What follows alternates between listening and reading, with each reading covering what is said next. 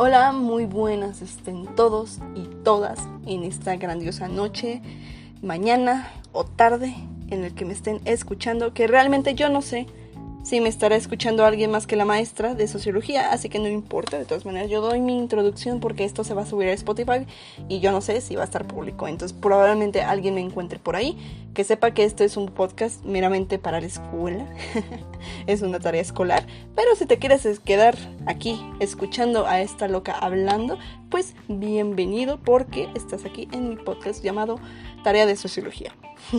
Mi nombre es Alejandra Rueda Mata, soy del grupo de tercero C de preparatoria del grupo Humanidades en el Colegio Centro Unión Generación 2000, no me acuerdo, 2021.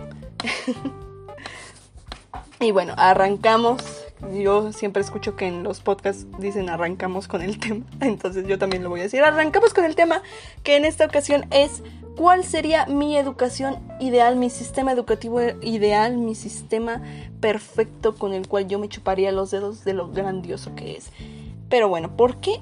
Vamos a ver por qué demonios voy a hablar de este tema. Bueno, pues en la clase comentábamos sobre los tipos de educación, las cuales son la formal, la no formal, este y otra que no me acuerdo.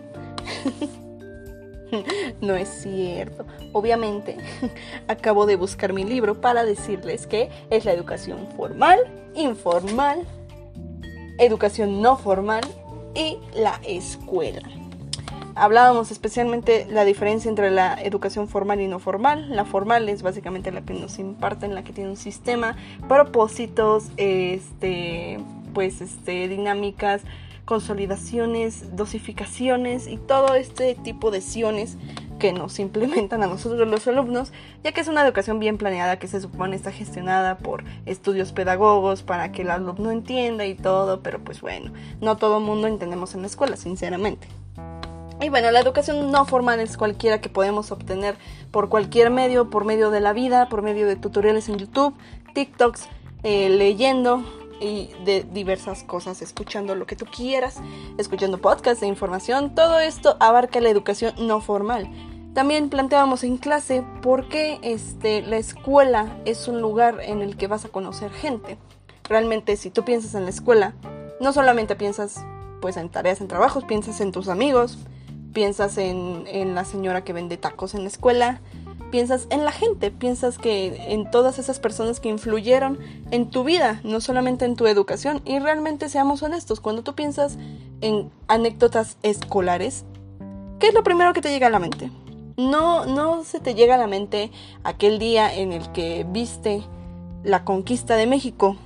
No se te llega el día en el que viste em, la bolsa de valores no se te llega el día en el que viste el cateto opuesto y el cateto adyacente junto con la hipotenusa. No, nunca se te llega a la mente ninguna de esas cosas. No, ¿qué se te llega a la mente? Piensas en la vez en que alguien se hizo del baño en el salón, en la que te fugaste de la escuela, en el que este, te quedaste todo el día en la cooperativa y ni siquiera pudiste alcanzar ni un mísero taco y te quedaste sin comer. Piensas en el día en que te lastimaste el tobillo, y te tuvieron que llevar en una silla de ruedas mientras pasabas toda la vergüenza del mundo frente a toda la escuela porque te estaban llevando muy lentamente a la enfermería y tú estabas llorando y a ti no te gusta que te vayan a llorar, entonces pasaste mucha vergüenza y aparte ibas con tu novio. Entonces, obviamente eso no me pasó a mí, pero pues ahí está la anécdota por si la quieren anotar. Obviamente no. Piensas en todo esto, realmente no, no es como que la escuela sea un lugar en donde realmente recuerdes el aprendizaje que obtuviste. Claro, tienes que recordarlo para tu carrera, para otro tipo de gestiones, que en el que pues tienes que hacer un poco de esfuerzo de memoria y sobre todo repasar muchísimo eh, en estas épocas en las que yo ya debería estar repasando, pero no lo estoy haciendo. Pero bueno, esa es la idea principal que planteábamos en clase. El porqué de esto. Y bueno, en eso la maestra, mi queridísima maestra de sociología, pues nos deja esta tarea que es básicamente escribir un ensayo, que bueno, yo le dije que quería hacer podcast, entonces yo no me voy a molestar en escribir, yo me voy a molestar en hablar aquí como una cotorra, explicando mi tarea que es cuál es mi educación ideal, cómo sería mi educación que, sí, con la cual sí aprendería, con la cual saldría siendo Albert Einstein musical, obviamente, porque yo no soy, yo no soy una chica de matemáticas en lo absoluto. Y bueno, con esta bella, hermosa introducción arrancamos de nuevo con el propósito de esta tarea. Iniciemos con lo básico. Bueno, ¿cuál sería mi modalidad de educación en línea o presencial? Yo lo tomaré en este caso como presencial porque eh, tengo la esperanza de algún día volver a esa aula apestosa de clases, sentarme unas 5 horas ahí, no ir al baño, porque no acostumbro a ir al baño en clases, eh, no porque me aguante, sino porque no me dan ganas o voy en los recesos que para eso sirven. Entonces, pues, en primera, iniciemos con cómo explicaría el profesor. Mi método de estudio el cual yo me di cuenta que tenía hace no mucho, hace menos de un año, antes de esta pandemia, este desastre que, provocó el virus de COVID-19, antes de todo esto que me cambió la vida para siempre, entre comillas. Bueno, sí, realmente recordaré esta época con muchas emociones encontradas. Pues yo no sabía cuál era mi método de estudio. Yo siempre creí que era muy mala en la escuela, pero hasta que encontré realmente un método de estudio, porque las circunstancias me obligaron a hacerlo, eh, me pude dar cuenta que soy una persona muy audiovisual. Realmente a mí las diapositivas, las diapositivas pues bien hechas, decoradas, no con puro texto, con imágenes, eh, con colores llamativos y todo esto, me ayudan bastante, sobre todo si tienen información simplificada y existe el docente que está orando la clase, que la está explicando a través de estos medios. Ya que si yo tengo un eh, material visual bueno, en este caso hablo audiovisual porque estoy escuchando al profesor y estoy viendo las diapositivas, en el cual digamos que estamos hablando de la música metal. Entonces, en su diapositiva vendría algo así como una imagen de la banda mm, System of a Down o de Allison o tal vez de Ramstein o quizá de Metallica, algún clásico por ahí. Disturbe, Dragon Force, lo que sea, pero vendría alguna imagen de varias bandas de metal o una banda de metal en la cual explicaría qué es el género del metal. Y vendría una información, un cuadro de texto con información simplificada, mientras el profesor lo va desglosando. Ya así, en mis apuntes, tomando en cuenta que es una modalidad presencial, eh, pondría pues el tema claramente, lo que está escrito en la, en la diapositiva y aparte lo que está explicando el profesor. Claro, aquí tendrías que ser algo rápido anotando, depende de qué tan rápido habla el profesor, también eso es importante. Y pues así realmente yo al momento de estar repasando mis notas no solamente me acordaría de lo visto en la clase, sino que tendría mis apuntes para poder estudiar bien para la posible evaluación, que también ahí tengo un punto muy importante, pero todavía no me adelantaré. Básicamente así podrían ser las clases, la modalidad de dar clases a través de diapositivas y explicaciones orales. Ahora, si también el profesor utiliza el pizarrón, yo a mí me gustaría muchísimo que en esta modalidad sea forzosamente que el profesor tenga que tener varios plumones de colores para así dividir la información en estos colores, pues ya que yo relaciono muchísimo los colores con los temas. Sí, por eso estamos hablando de metal y este género tiene muchísimos, muchísimos subgéneros como el nu metal, el metal sinfónico, heavy metal, death metal, black metal, trash, trash metal, pop metal, este metal progresivo, metal industrial, tiene muchísimas, muchísimas, pero muchísimas ramas. Entonces, básicamente, si es un cuadro conceptual, el título vendría hasta arriba eh, de un color, un color neutro realmente, como negro y en cada una de estas ramificaciones de todos los subgéneros o la mayoría, cada uno vendría con un color distinto y pues abajo en la definición, ¿no? Pero con este color distintivo entre cada tema y así yo podría relacionar, por decir, el thrash metal con el color naranja, el heavy metal con el color mm, rojo, el pop metal con el color rosa y así, entre muchas variaciones, ¿no? Eso sería perfecto para mí lo recordaría bastante bien y también pues soy, eh, yo me considero la niña de los plumones china porque yo no tengo bonita letra, pero tengo un chingo de plumones, así que podría hacer mi esfuerzo por hacer mis apuntes bonitos. Tareas y trabajos. ¿Cómo funcionarían esto de las tareas y trabajos? Pues en, en cuestión trabajos no tengo mucho problema con los trabajos tradicionales. Em, este, bueno, más que nada que sean trabajos más que nada creativos, que pueda uno desglosar algún tipo de opinión, algún tipo de mm, idea en los trabajos.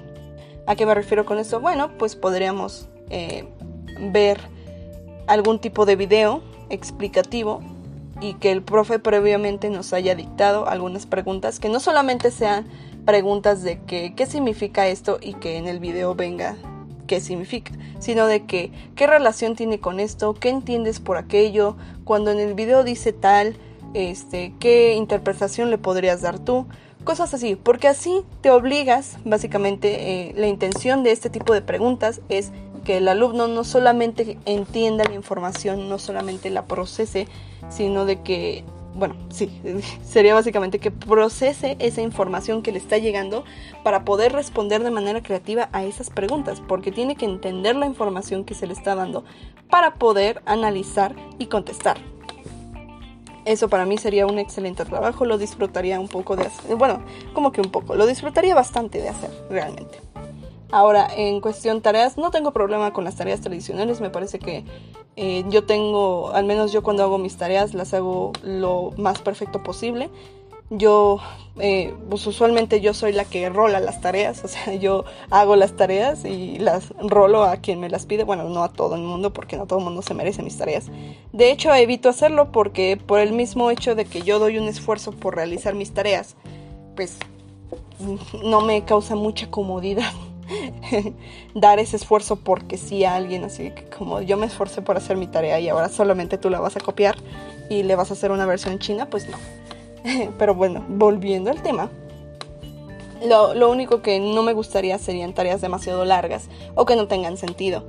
Eh, a mí me gustaría efectivamente que los profesores no solamente dieran un propósito de clase, eh, sino que dieran un propósito de tarea ya sea, no sea, no tendría que ser necesario que nos lo dicten, porque pues para qué este, lo quiero anotar realmente, al menos que, nos lo digan, que nos digan por qué les dejé esta tarea, porque quiero esto, esto, aquello, quiero que con esta tarea sean capaces de entender tal tema, eh, sean capaces de correlacionarlo con el tema anterior, porque eso es bien importante, encontrar la relación con los temas anteriores que todo vaya ligado, porque nada va porque sí, todo, todas las cosas en este mundo tienen una conexión, a veces muy extraña, a veces muy lejana, pero tienen conexión. Entonces, pues básicamente sería eso. Porque hay veces que los profesores y eh, pues maestra que me está escuchando y probablemente su esposo o alguna otra persona o su gato o su perro me está escuchando, pues no me dejará mentir en que a veces los profesores dejan tarea porque necesitan dejar tarea simplemente por eso y dejan tareas sin sentido, tareas muy este pues banales como sacar un resumen de algún texto y algo que seamos honestos, los resúmenes no ayudan de mucho, los resúmenes simplemente uno da una leidita por encima, subraya una que otra cosa o lo subraya todo y lo escribe, lo traspasa y no hay mayor interacción con la información, no hay un procesamiento, no hay un análisis, no hay nada en ese tipo de tareas. A menos que le agregaras que tienes que exponer, bueno, tienes que leer tu resumen y explicarlo después, cosa que llevaría más tiempo, pero pues para evitarnos ese tipo de situaciones en las que el tiempo no alcanza para la clase, pues mejor no dejen esa tarea y ya. Ahora, en cuestión trabajos en equipo, exposiciones, proyectos, eh, me parece que los trabajos en equipo pues tendrían que ser realmente creativos. no solamente hacer un trabajo de investigación y que me entregan un ensayo, pues no. Realmente yo considero que para hacer un, trabajo de investigación junto con un ensayo lo hago yo sola. O sea, seamos honestos, realmente mm, ¿cómo te puedes poner de acuerdo para ese tipo de trabajos? Pues básicamente unos investigan y otro escribe. Pero si te das cuenta, el que escribe es quien realmente, realmente entiende y no el que investiga, porque el que investiga solamente va a investigar lo que le dijeron. Si dice, bueno, tú vas a investigar qué es el nu metal, solamente va a entender, y eso si lo lee, solo va a entender él lo que es el nu metal. Pero el resto del equipo no va a entender qué es el nu metal. Entonces, el equipo va a estar totalmente disperso y unos van a entender una cosa y otros van a entender otra y así. Y el único, la única persona que realmente entienda qué es todo, va a ser el que redacte y el que escribe. Ahora, claro, el profesor dirá, todo mundo tiene que saber el tema, todo mundo esto, aquello, pero la verdad es que no es cierto, o sea, los equipos, al menos los alumnos somos muy flojos para entender. Si no tenemos ese propósito concreto, pues eh, no, simplemente no lo hacemos porque nos vamos por el camino fácil todo el tiempo. Entonces, pues no, o sea, trabajos así eh, formales mm, por hacer, pues no me parece que ayuden para nada a hacerlos en equipo, mejor lo haces tú solo. Mm, o, divides al grupo y unos hacen de un tema y otros de otro y así. Pero, pero bueno, a lo que voy es que mm, el tipo de trabajos que para mí servirían bastante en ese sistema educativo serían como, yo qué sé, tener alguna cartulina y que te traigas diamantina, hisopos, eh, pinturas acrílicas, pinturas secas, no sé cómo se llaman esas que van pegadas en un, en un, este, en un cartoncito. Y que hagan algún tipo de cuadro abstracto sobre el metal, pero que tenga una explicación de ser, que tenga, si estamos hablando de la historia del metal, que tenga una razón, tenga símbolos, tenga símbolos que digan, esto lo puse porque en la historia del metal viene que este, nació de una derivación del hard rock, que fue evolucionando con el tiempo y luego se derivó en distintos estilos porque el metal se presta para esto, aquello, el otro. El chiste es que gracias a, este material creativo seas capaz de no solamente de entender el tema, sino de que transformarlo en un ámbito totalmente diferente, porque estamos hablando de música, de sonido, de algo que se reproduce y que se escucha y lo estás llevando a algo que solamente se está viendo. Entonces tienes que hallar esa manera de transmitirlo entre comillas, de la forma correcta. Que las demás personas lo entiendan, lo cachen y digan, esto tiene sentido. Esas son buenas tareas, son tareas que sí valen la pena hacer, que te entretienes haciéndolas y que sí aprendes. A mi parecer yo sí aprendo con ese tipo de tareas porque me obligan a entender el tema y transformarlo.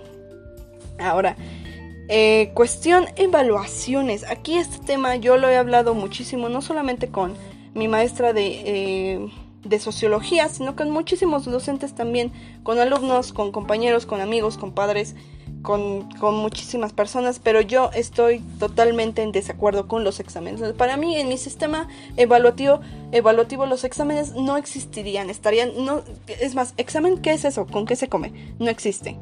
Porque los exámenes no demuestran el nivel de conocimiento que tienes, no demuestran que realmente sabes del tema y no demuestran que no lo copiaste de alguna página de internet, sobre todo con esta modalidad eh, en línea, es muy fácil copiar. Pero bueno, no estamos en, modalidad en línea, estamos en presencial, que de todas maneras en modalidad presencial de todas maneras se copiaban. Entonces, ¿para qué quieres un examen eh, copiado? O que simplemente este, el alumno llegó después de una noche entera de haberse aprendido todo textualmente y vomitó esa información en el examen y sacó buena calificación, pero después todo lo que se aprendió se le olvidó. No aprendió nada porque simplemente estuvo repasando mil y un veces en su cabeza algo que tenía que plasmar en un papel. Exámenes, adiós. Si acaso, el único tipo de examen que se permitiría en, esta, en este sistema educativo serían los orales. Los exámenes orales. ¿Por qué dirás tú? ¿Por qué demonios? ¿Por qué nos haces esto a los docentes si a veces ni hay tiempo de este, preguntarle a todos los mocosos? Bueno, porque los exámenes orales te permiten el don de la palabra, te permiten explayarte, te permiten explicar la justificación de tu respuesta y te permiten, sobre todo, dar tu punto de vista entre comillas. Porque estos tipos de exámenes tendrían que ser más que nada de preguntas que tienes que pensar, no de preguntas de qué y qué significa tal y que te y que lo recuerdes y pues nada más lo dices y bueno, ya estás bien, ¿no? No, realmente sería como un tipo de examen de que, digamos que es de, em, ¿qué relación? ¿Cuál es la relación entre el rock y el metal? ¿Por qué son tan cercanos? Y bueno, ahí tú tendrías que recordar eh, lo visto en clase, la razón de por qué esto es cercano y así. Y también podrías encontrar similitudes entre pues rola y rola.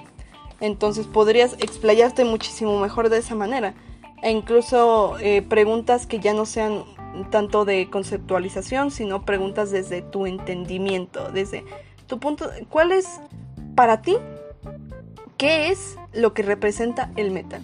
Y bueno, ahí tú puedes explicar, bueno, el metal representa un, estilo de vida, una liberación, una manera de expresión agresiva con, eh, con temas, con, sobre todo contra el sistema gubernamental, como lo es el caso de la banda System of a Town. Y pues así podrías explicarle al profesor cuál es tu punto de vista con respecto a esto. Y volvemos, realmente estaríamos regresando un poco al tema anterior eh, sobre la exposición de un cuadro, un cuadro abstracto. Tú tienes que conocer el tema para poder expresarte con esa pregunta. Por eso los exámenes orales sí estarían 100% permitidos en este sistema de evaluación. Ahora, vamos este, con, pues, si, si solamente se permiten exámenes orales, pues eh, estaría un poco difícil que todo sea oral, ¿no? Además, pues habría un poco el tiempo un poco limitado, entonces se recurriría a los proyectos, pero no proyectos que sean así como de, ok, me van a hacer eh, un dibujo y me lo van a entregar. Pues no, obviamente serían proyectos bien planeados, proyectos en los que recurran de muchísima imaginación y de correlación de temas, como lo mencionaba anteriormente, todo tiene una conexión. Entonces, el alumno tendría que hallar la manera, digamos que si efectivamente es un dibujo, que tiene que tener relación con todo, que sea como algún tipo de collage o una obra maestra, pues tendría que ser de manera en la que tú tengas que encontrar ciertos puntos clave en los temas vistos para poder plasmarlos ahí, porque estás de acuerdo, eh, todos estaremos de acuerdo que dibujar algo hablado es para entender. Y realmente si tú estás viendo la Segunda Guerra Mundial, tienes que conocer la Segunda Guerra Mundial, porque obviamente un dibujo de una bomba no representa la Segunda Guerra Mundial, simplemente es una bomba. Podrías entender que es la bomba de Hiroshima, pero no hay nada más ahí. Obviamente tendría que cumplir con ciertos parámetros, tendrías que incluirlos eh, en la simbolización de todo, de todo lo que sucedió, los nazis, eh, las cajas misterio, todo esto valdría para hacer ese dichoso dibujo. Y pues ya, eh, en cuestión de las evaluaciones, realmente si son proyectos, sí está más que justificado que tengan una valoración alta. Porque a mí me parece que un examen del 50% no vale de absolutamente nada. Básicamente estás echando la mitad de la calificación de todas las clases que diste. Las, las estás echando a la basura si vas a aplicar un examen. Porque pues está resumiendo lo que probablemente aprendió o no aprendió el alumno en un examen. Entonces, si es un proyecto del 50% en el que el alumno demuestre lo que aprendió, que tenga que hacerlo de verdad, que tenga que explicarlo y demostrar que aprendió algo. Ahí, claro, aceptaría un 50% por evaluación. Y bueno, con este punto yo cierro. Con este punto yo cierro. Espero realmente que esto haga recapacitar si es que lo escucha algún otro maestro, si es que la maestra se atreve a mandarlo a algún otro maestro. La verdad, me gustaría bastante, no niego que me gustaría, porque pues así pueden ver mi punto de vista desde una persona creativa, una persona que le gusta mucho la música y que puede entender que existen más tipos de evaluación que solamente un examen en el que no estás demostrando que aprendes. Y también eh, los tipos de trabajos, que eh, entiendan que pues necesitan encontrar una manera ya no tan sistemática, sino más bien creativa en que los alumnos puedan ser capaces de expresarse. Porque también es un punto importante que a veces la escuela no te permite expresarte con libertad, la escuela no te permite dar esa personalidad que tienes, simplemente tienes que hacer todo con relación a unas reglas ya establecidas y básicamente son limitantes para el desarrollo del alumno. En cambio, si tú permitas que se desarrolle libremente en el eh, ámbito educativo, pueden encontrar incluso una gran satisfacción en asistir a la escuela, un gusto por asistir a la escuela y un, verdadero gusto por hacer tareas y trabajos. Y evitarías muchísimas, evitarías muchísimos problemas de estrés con los alumnos. Esa es mi manera de ver este sistema educativo, el cual pues no tiene nombre. Y bueno, con esto yo me despido. Espero que les haya gustado este maravilloso podcast. Yo no sé si voy a seguir grabando podcast. Realmente esto solo es una tarea. Aunque sería algo divertido grabar podcast. Pero pues yo no creo que tendría mucho rating.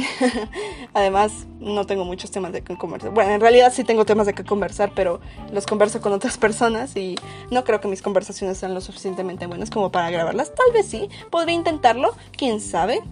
Ya veremos en algún futuro, quizá esto de hablar frente a mi celular me esté gustando, porque realmente sí me entretuve bastante, fue algo bastante divertido, pero bueno, ya me estoy explayando demasiado, así que muchísimas gracias por escuchar aquí está mi tarea. Espero, mis, se eche estos 25 minutos de audio. Gracias, adiós.